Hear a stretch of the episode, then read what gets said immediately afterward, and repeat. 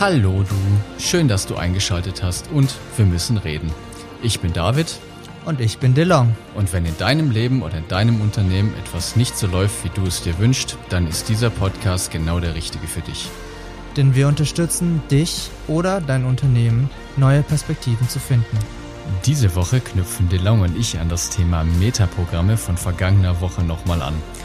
Wir gehen diese Woche etwas mehr ins Detail und schauen uns noch ein paar mehr Metaprogramme genauer an. Ich wünsche dir ganz viel Spaß beim Hören.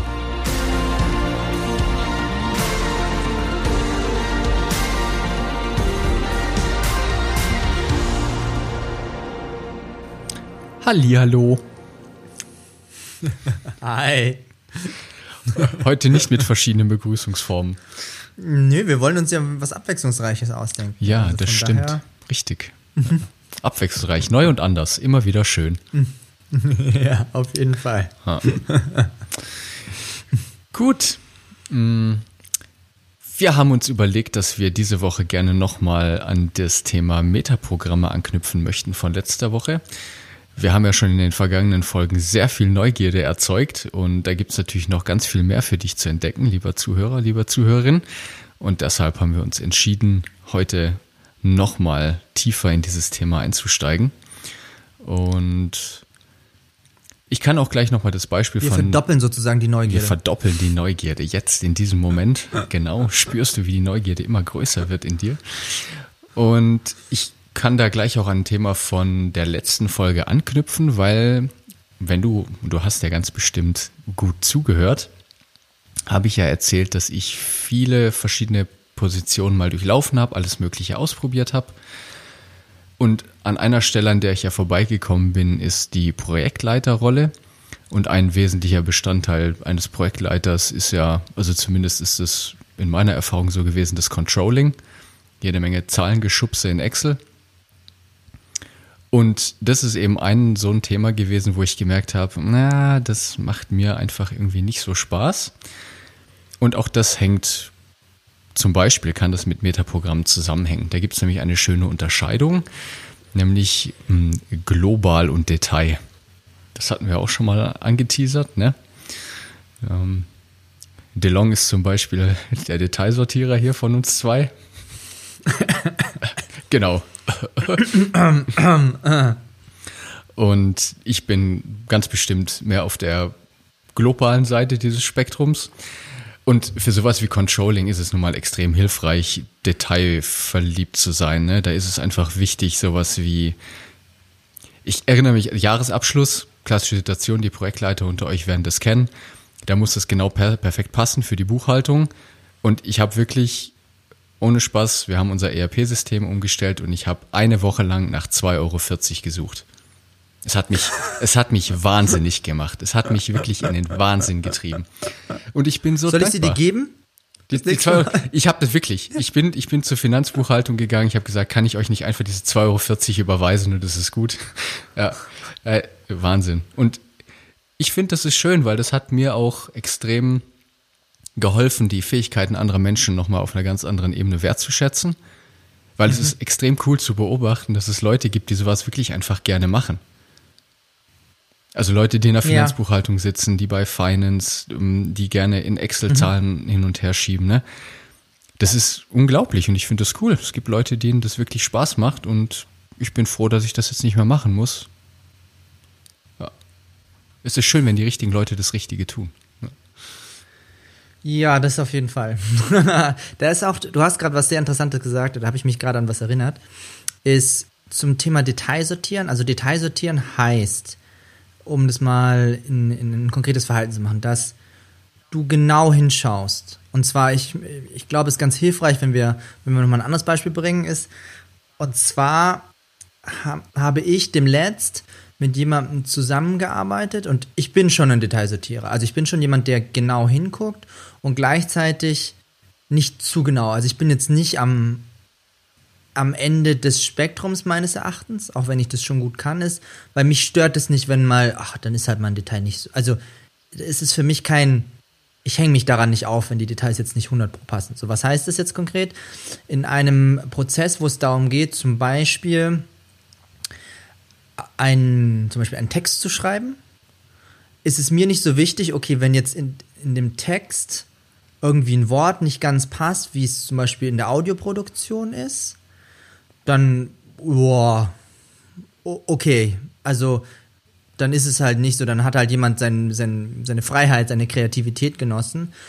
Und was ich dann festgestellt habe, ist, dass es andere Leute gibt, die damit nicht so gut klarkommen. Also denen das wichtig ist, zu, zu sagen, das ist wirklich ein Detail. Der Text muss eins zu eins so sein, wie, wie es im Audio auch drin ist. So, spannende Beobachtung meinerseits. Es war mir damals nicht so wichtig, gebe ich offen zu. Jetzt habe ich aber festgestellt, nachdem wir zwei hier diese Produktion machen mit, der Audio, mit dem Audio und so weiter, habe ich verstanden, warum das so wichtig ist. Weil, wenn in diesem Audio, das wir gerade produzieren, ein Wort, eine Aussage, irgendwas nicht drin ist, was ich nicht haben möchte, weil es nicht dazu passt, weil es eventuell falsch verstanden werden könnte, darf ich mich da hinsetzen und dieses Audio genau so schneiden, dass das passt. Also, dass das inhaltlich noch zusammenpasst, dass es gleich klingt, dass es die gleiche Qualität hat. Und nachdem ich das selber mal erlebt habe, ist mir aufgefallen, oh Scheiße. Jetzt weiß ich, warum das so kacke ist, wenn es da im Abgleichen einen Fehler gibt und das nicht bemerkt wird, weil derjenige dann da sitzt und sich denkt, ah, oh, Kacke. Und seitdem habe ich einen. DeLong, das ist ein jugendfreier Podcast. Du darfst solche Wörter nicht sagen. Welchen, welche denn? Ich kann mich nicht erinnern, was ich gesagt habe. Das, das Kaka-Wort. Oh Mann, wirklich? Ich darf nicht Kacke sagen. Schneiden wir das jetzt raus oder was wird das? Nein. Auf jeden Fall habe ich jetzt einen wirklichen Respekt vor dieser Person und vor der Tätigkeit auch.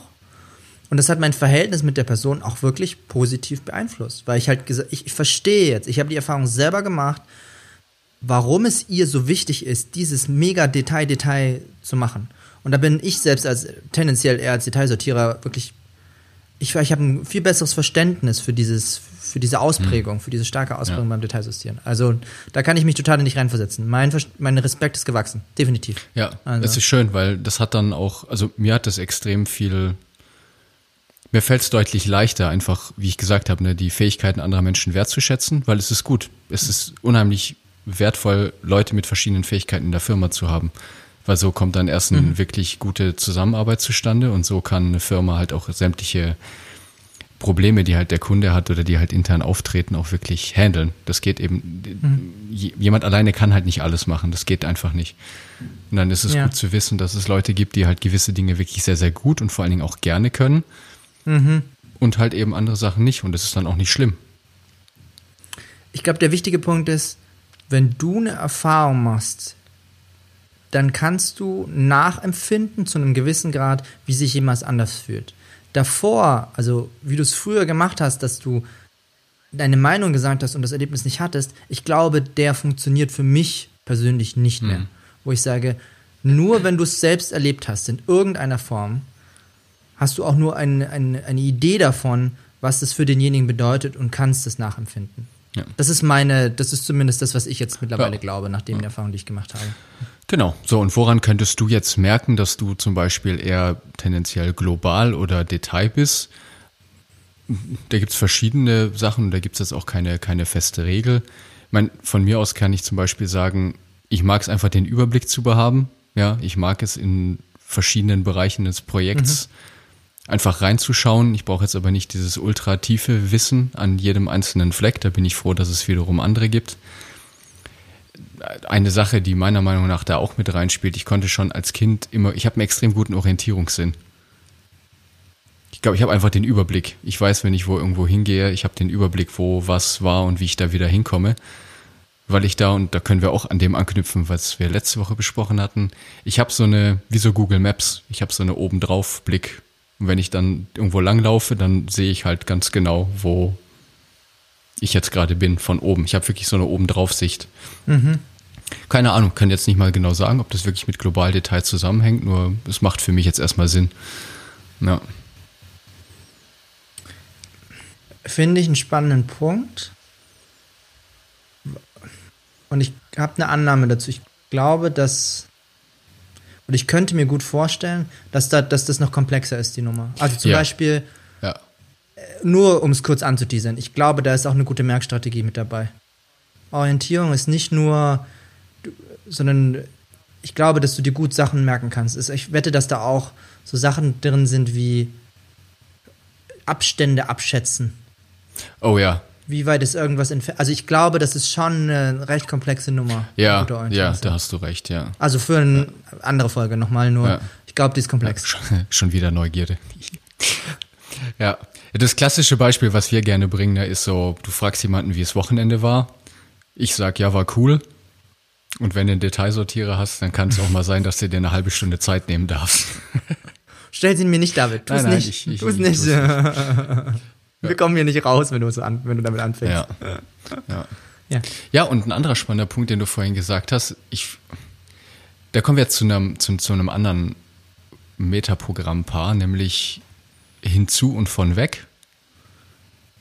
Weil ich glaube, dass das auch zum Beispiel damit zusammenhängt, ne? wie weit bist du motiviert? Wenn ich jetzt eine Aufgabe habe, die mich extrem motiviert, mhm.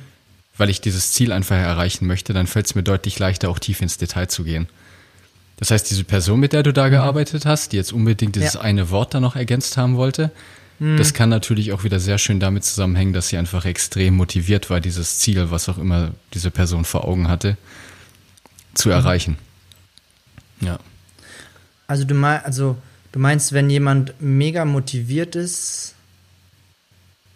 und Detailsortierer, dann ist ihm sowas, also es ist eine, eine, Mischform davon, dann ist ihm sowas auch wichtig, dann schaut er da genau hin. Ja, genau. Ah, okay. Ja, und hinzu von weg bedeutet eben, das ist relativ selbsterklärend, finde ich. Ne? Also hinzu heißt, bist du motiviert durch ein großes Ziel, was du hast, auf das du dich hinbewegst? Also ist die, das Endresultat, diese Vorstellung von dem, was du erreichen möchtest, das, was dich antreibt? Und von weg ist eben genau das Gegenteil davon, nämlich wartest du so lange, bis die Situation sich für dich nicht mehr richtig anfühlt, bis du quasi Schmerzen hast und dann einfach nur noch weg möchtest davon. Also klassisches Beispiel im Jobbereich, ne? Hm, kündigst du, weil es einfach unerträglich geworden ist, weil die Mitarbeiter nicht mehr, deine Kollegen nicht mehr die sind, die es mal vorher waren, weil die Projekte nicht mehr cool sind, weil du mit deinem Chef nicht mehr klarkommst, weil du dich einfach unwohl fühlst in der Umgebung und auch das ist nur Perspektive an ja, der Stelle. Ja, genau, ah. richtig, ja. Oder ist es eben das große Ziel, hey, ja, ich möchte jetzt den nächsten Schritt gehen, ich den nächsten Karriereschritt. Ich habe hier ein wunderbares, tolles neues Angebot bekommen bei der Firma und ich kann irgendwie nochmal umziehen oder was auch immer das dann ist. Ja, das sind zwei unterschiedliche Arten, sich zu motivieren. Lass uns kurz da nochmal bleiben. Das ist etwas, was ich worauf ich schon lange rumkau auf dem, auf dem Thema und zwar Dann Kündigung aus. an sich. das arme Mikrofon, das hat damit nichts zu tun. Ja, das stimmt. Das ist schon etwas, auf dem ich lange rumkaue ist und zwar Kündigung an sich. Jeder von uns hat die mal in irgendeiner Form gemacht. Ich bin mir sicher, dass du mal eine hattest, dass du einen neuen Job gesucht hast und für mich spannend ist die Motivation daraus, um mal bei den hinzu von weg zu bleiben. Und zwar, das, was ich oft, und das habe ich auch schon einmal erlebt, bei mir selbst erlebt habe, ist, mein allererster Job, da habe ich echt, das war wirklich für mich an irgendeinem Zeitpunkt, das war unangenehm. Also ich merke das bei mir, ich fange dann an schlecht zu schlafen. Essen ist dann, geht schon nur irgendwie, mein Magen rebelliert dann, ich bin dann totaler Bauchmensch und ich habe diesen. Es war echt unangenehm für mich, mein, mein allererster Job zwischenzeitlich.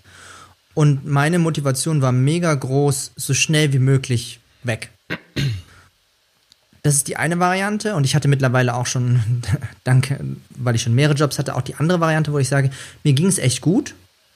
Mir ging es echt super gut in, in dem Job und es ist mir leicht gefallen, ne, dann zu sagen, das, was du beschreibst, in die Selbstständigkeit. Ich wollte schon immer mal wirklich selbstständig sein, mein eigenes Ding durchziehen und mir meine eigenen Zeiten, meine eigenen Kunden, zum Kunden auch mal Nein sagen zu dürfen. Und diese, diese, diese Begeisterung, einfach etwas, etwas, meiner Leidenschaft zu folgen und etwas zu tun, was mir auch einen gewissen Grad an Freiheit mhm. gibt, das war total cool für mich.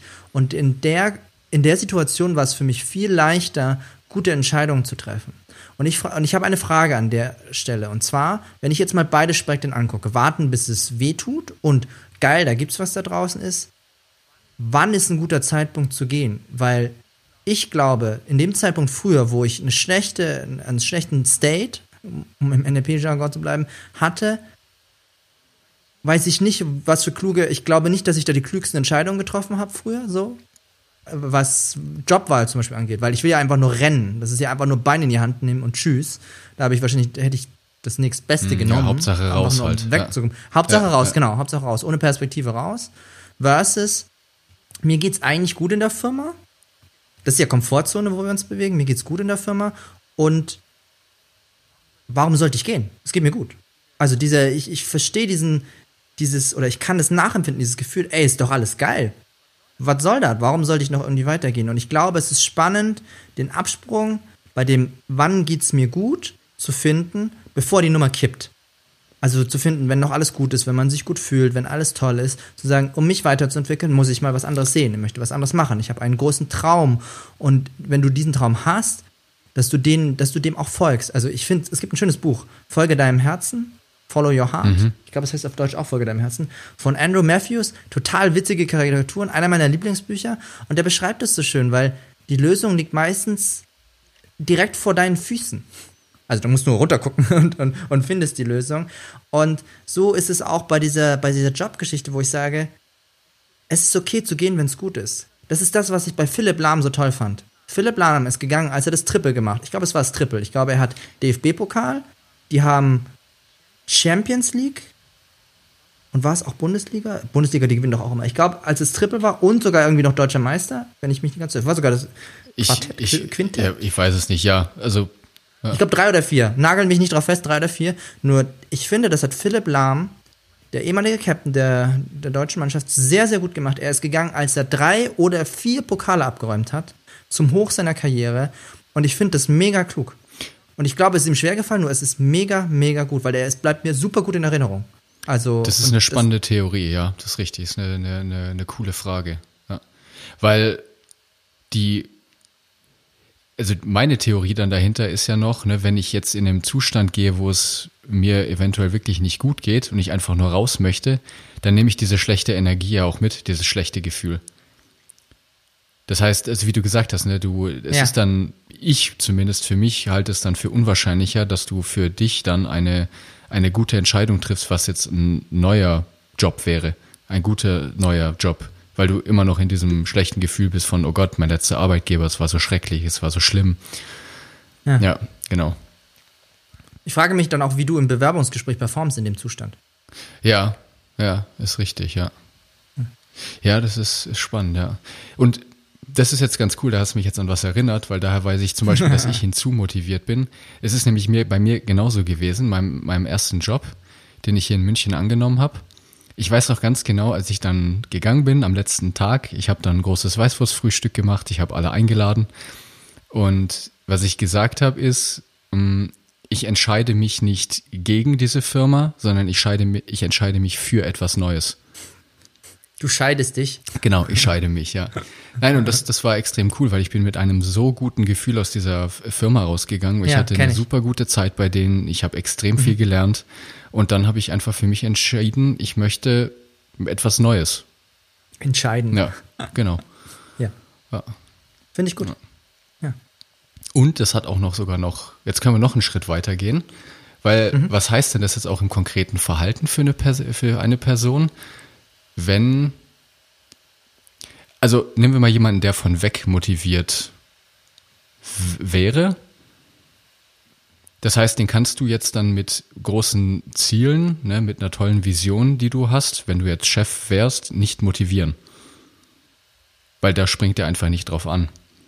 Auf der anderen Seite, dass diese Person sich bewegt, darf dann schon irgendwie Druck aufs System gebracht werden. Ne? Also da muss halt irgendwie wirklich ein Missstand sein, dass sich diese Person bewegt. Auf der anderen Seite jemand, der hinzu ist, so wie ich, und das fand ich spannend bei mir zu beobachten. Ich bewege mich halt nicht, wenn ich keine Alternative habe. Ich kann Schmerzen haben, ich bin da extrem leidensfähig, nur wenn ich halt diese Hinzu-Motivation, dieses, dieses Bild, dieses Neue nicht habe, dann bewege ich mich auch nicht. Weil dann ist, fehlt diese Hinzu-Komponente.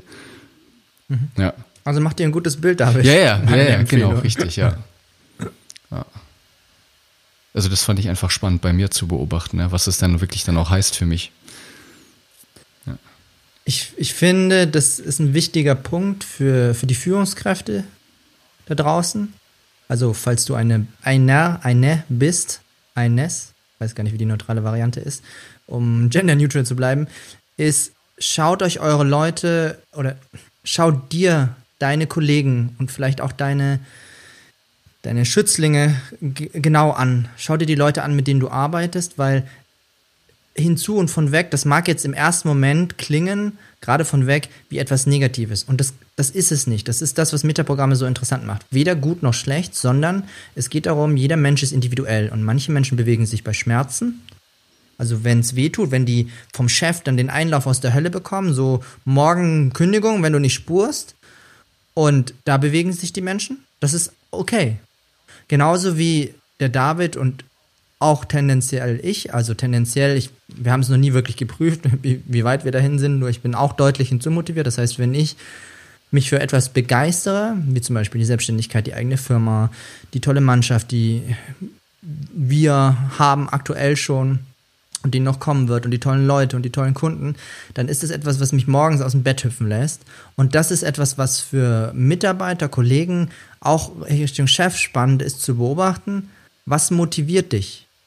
wann bewegst du dich? Und dann dementsprechend dein Verhalten so darauf anzupassen, dass du den Gegenüber da abholst, wo er ist, weil dann wird er sich, dann wird er optimal arbeiten können. Es gibt Leute, bei denen hilft es zum Beispiel überhaupt nichts, den Einlauf zu geben. Den musst du wie dem David dann sagen, hey, du, schau hin, hier ist das Bild, machst, unser Ziel ist groß, es soll dich begeistern, es soll richtig Spaß machen.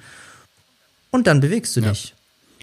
Und es ist wichtig, da genau hinzugucken und das auszuprobieren. Also es gibt keine, wir können euch, wir werden euch keinen Blueprint dafür geben, weil den gibt es nicht, sondern du musst ausprobieren, wie die äh, Person reagiert, auf das Feedback genau achten und dann schauen. Was ist. Zumindest ist das das, was ich mir immer sage, wenn wir im Training sind mhm. oder auch im Coaching-Kontext mal expliziter.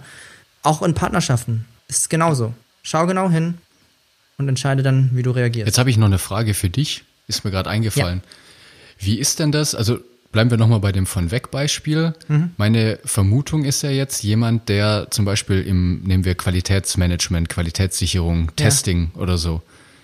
Mhm. Da würde ich jetzt mal behaupten, es ist sehr von Vorteil von weg motiviert zu sein, weil du Fehler vermeiden möchtest. Also du möchtest sogar alle Fehler, möglichst viele Fehler finden, die sich in deinem Produkt noch befinden. Also glaubst du, dass das jetzt zum Beispiel mit von weg, dass es mit dem Metaprogramm zusammenhängt? Es ist sicherlich auch komplexer. Es ist komplex, also es ist komplexer und da ist eine spannende Vorannahme drin, dass man Fehlersicherung nur machen könnte, indem man von weg motiviert ist. Weil nee, es ist nur hilfreich. Lass mich kurz, den, den muss ich prüfen. Ist es nicht eine Hinzumotivation, ein Produkt gut zu machen? Ja, den finde ich jetzt spannend. Also hätte ich jetzt gesagt, dass halt jemand, der im Qualitätsmanagement zum Beispiel arbeitet, dessen Job ist es ja, Fehler zu finden. Ist es nicht eigentlich. Ja, das, ich finde die Formulierung spannend. Qualitätssicherung heißt ja, eine Qualität zu gewährleisten. Und die Formulierung, die du jetzt verwendet hattest, ist, äh, Fehler zu vermeiden.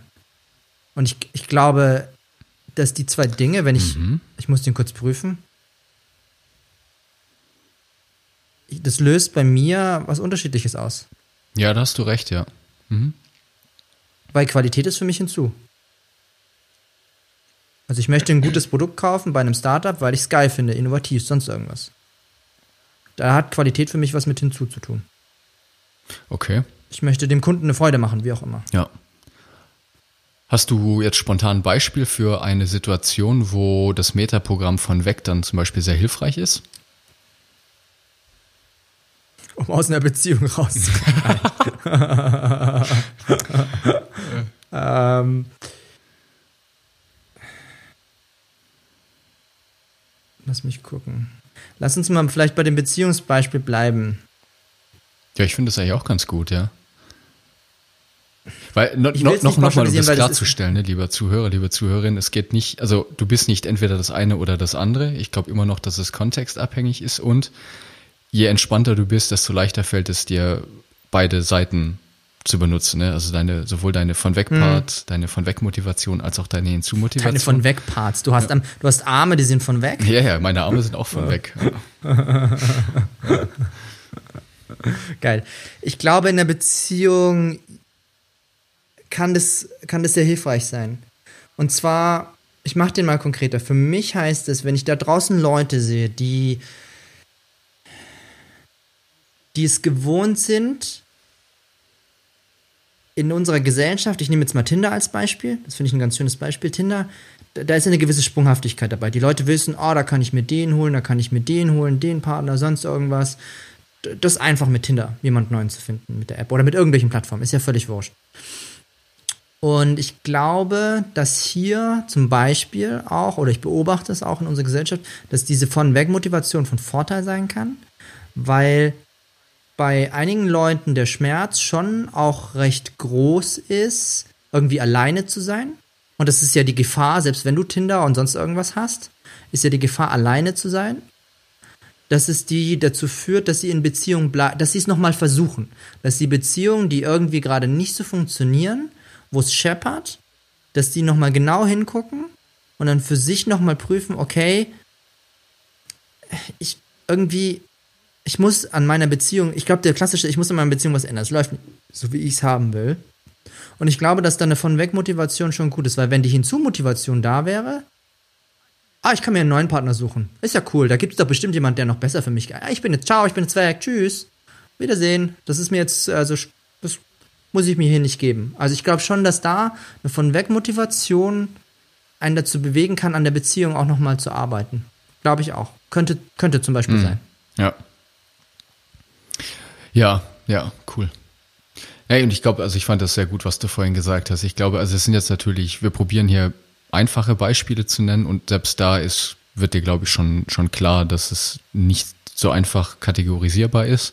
Und es soll auch nicht dazu dienen, jetzt irgendwie wieder irgendwelche Leute in Schubladen zu stecken, sondern es ist einfach nur spannend, dass wir alle diese verschiedenen Motivationsstrategien, diese Metaprogramme in uns haben und ähm, du, lieber Zuhörer, halt mal genau hingucken darfst, wo du welche Strategie denn nutzt und ob sie da in dem Kontext auch wirklich angebracht ist. Ja. Und Entspannung hilft immer. Ja. Lachen auch. Lachen auch. Nur so am genau. Rande. Lachen, Lachen führt zur Entspannung. Ja. Das stimmt. Ja. Sehr schön. Cool, dann haben wir jetzt heute wieder einiges gelernt. Ich habe doch noch mal einiges gelernt. Sehr schön. ja. Wir. Das passt schon. Ja. Nimm das mit. Ja. Ich nehme den mit. ja. Jetzt darfst du dir noch eine Aufgabe überlegen. Oh, ich darf mir noch eine Aufgabe überlegen.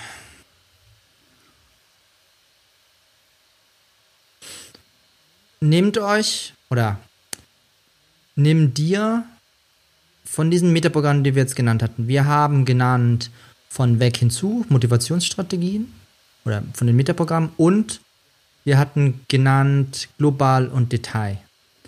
Und wenn du magst, schau dir mal die Paare an und prüf mal für dich in deinem Umfeld, für dich selbst ist, wo sind da Tendenzen zu sehen? Wo hast du das Gefühl, dass du Detailsortierer bist oder global bist oder dass du hinzu oder von weg motiviert bist?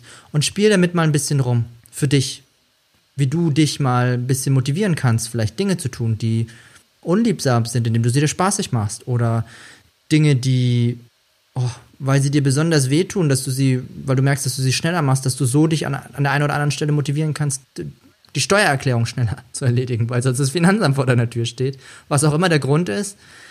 Schau da mal genau hin. Spiel damit mal. Ja, finde ich cool. Sehr gut. Dann wünsche ich dir ganz viel Spaß beim Spielen. Ja. Und ich freue mich auf nächste Woche. Und ich erst. Viel Spaß. ciao. ciao.